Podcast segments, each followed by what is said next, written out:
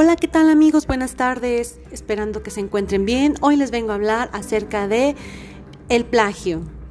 ¿Qué es el plagio?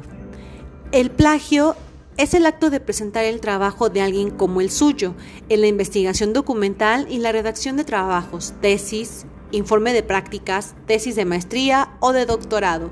Se permite la recuperación de ideas siempre que se indique al lector el autor de esta misma idea, afirmación u otra.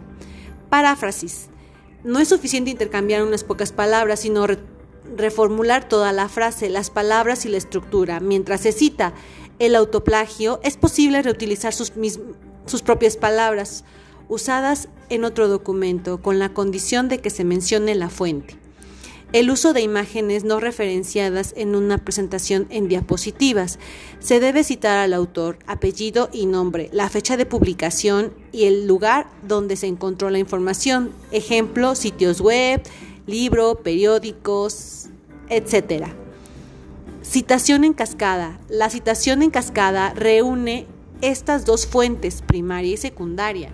La citación del dominio público de un hecho o de un acontecimiento corresponde a su popularidad notoria, es decir, que una inmensa mayoría de personas lo conocen. Fuentes anónimas. Una fuente anónima es tan importante como una fuente conocida. ¿Por qué, ¿Por qué es grave plagiar? Les comentaré, todos comprometidos con el plagio y su sensibilización. Las instituciones de enseñanza, universitaria o secundaria evalúan los estudiantes para validar la adquisición de los conocimientos y el respeto de las normas. Las trampas falsean las calificaciones y devalúan los títulos y la formación. El plagio es asunto de todos. Esta sensibilización se dirige de manera prioritaria a los estudiantes, pero concierne igualmente al personal de las instituciones, ya sea profesores, investigadores o personal administrativo. Se enmarca en un proceso global que incluye la firma de una carta, formación específica, el uso de herramientas de detección de plan. Y les comentaré.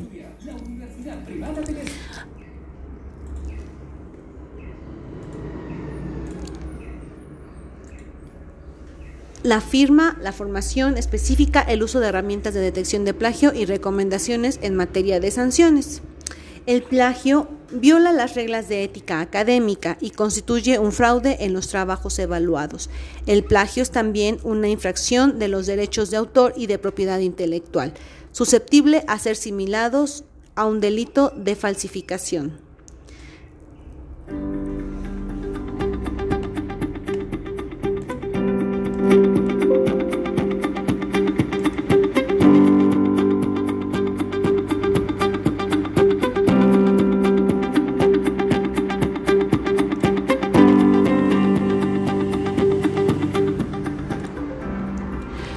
Los profesores buscan evaluar las habilidades del estudiante, no las de, no las de otro autor.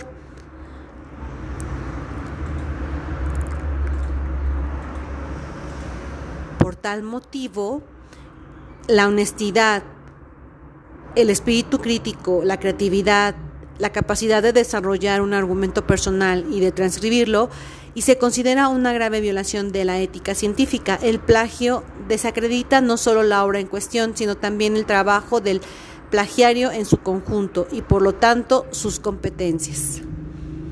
¿Cuáles son los riesgos y las sanciones en caso del plagio? El préstamo de citas no referenciadas supone un engaño, una infracción a la normatividad académica. La sanción depende principalmente de la, de la política de la institución, de que sea una acción deliberada por parte del que plagia, de la importancia de la tarea plagiada, del carácter repetitivo del fraude.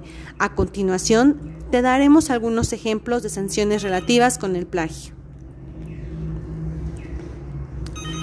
Nivel académico. Anulación de la prueba afectada por el plagio. Advertencia, sanción. Nivel jurídico, desde los seis meses hasta los cuatro años, dependiendo de la gravedad. Multa de 12 a 24 meses. Nivel psicológico. El nivel psicológico consta de daños a la reputación de la institución y del estudiante, clima de sospecha que acompaña durante mucho tiempo al plagiador y que propone en tela de juicio el resto de estudiantes, cuestionamiento del valor del título y de la calidad de enseñanza. Ahora que sabes qué es el plagio, descubre cómo evitarlo, elegir la solución antiplagio adecuada, evitar el plagio de forma eficaz, sensibilizar al plagio durante los estudios superiores.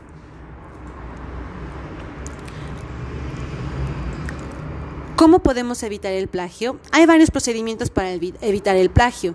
Tomar siempre los datos de la fuente de la que se obtiene la información, citar la frase o, el párrafo directamente del original y acreditar la autoridad y fuente mediante una cita de referencia bibliográfica. Se trata de utilizar las palabras del autor, pero las citas tienen que estar justificadas, de una extensión razonable, más bien cortas, siempre entre comillas. Deben distinguirse perfectamente del resto del texto, cursiva, párrafos independientes, tabulación, deben ir acompañadas por una explicación o interpretación propia de dicha cita.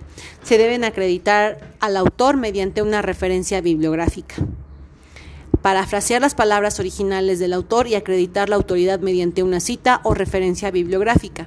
Parafrasear es utilizar las ideas de otra persona, pero poniéndolas con tus propias palabras. No es simplemente cambiar superficialmente el texto, ni redisponer o reemplazar unas cuantas palabras, es leer el original, comprender lo que el autor dice, sintetizar la información y escribirla con nuestras propias palabras. El texto resulta resultante tiene la participación activa del estudiante, evitando que tiene conocimiento del tema. Parafrasear incorrectamente es uno de los errores inconscientes más frecuentes, junto a la ausencia de citas o referencias bibliográficas, a la autoridad original. Aunque, aunque usemos nuestras propias palabras, la idea original no es nuestra y debemos, por lo tanto, citar al autor de la misma y reconocer siempre la fuente de información. Parafrasear se debe hacer un esfuerzo para transformar la oración en otra que conserva el significado original, pero tan diferente de esta como sea posible. Usa sinónimos para todas las palabras que no sean genéticas. Cambia la voz pasiva por activa o viceversa. Cambia la estructura de las palabras, oraciones o párrafos. Resume frases y párrafos. Bueno amigos, esto es todo por hoy, esperando que tengan una excelente tarde. Se despide de ustedes para la VJ Elsa Gutiérrez. Hasta pronto.